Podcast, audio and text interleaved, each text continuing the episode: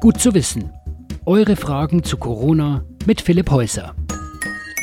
Jetzt sitzen wir brav zu Hause in der Quarantäne und meiden soziale Kontakte. Aber zum Glück gibt's ja noch das Haustier. Hund, Katze, Papagei.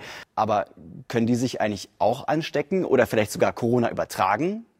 Weltweite Schlagzeilen hat ein Hund aus Hongkong gemacht, der mehrfach positiv auf das Coronavirus getestet worden ist. Und weil das Coronavirus vermutlich über Fledermäuse zu uns gekommen ist, liegt der Verdacht natürlich nahe, dass wir unsere fälligen Freunde bzw. die mit Federn auch anstecken könnten.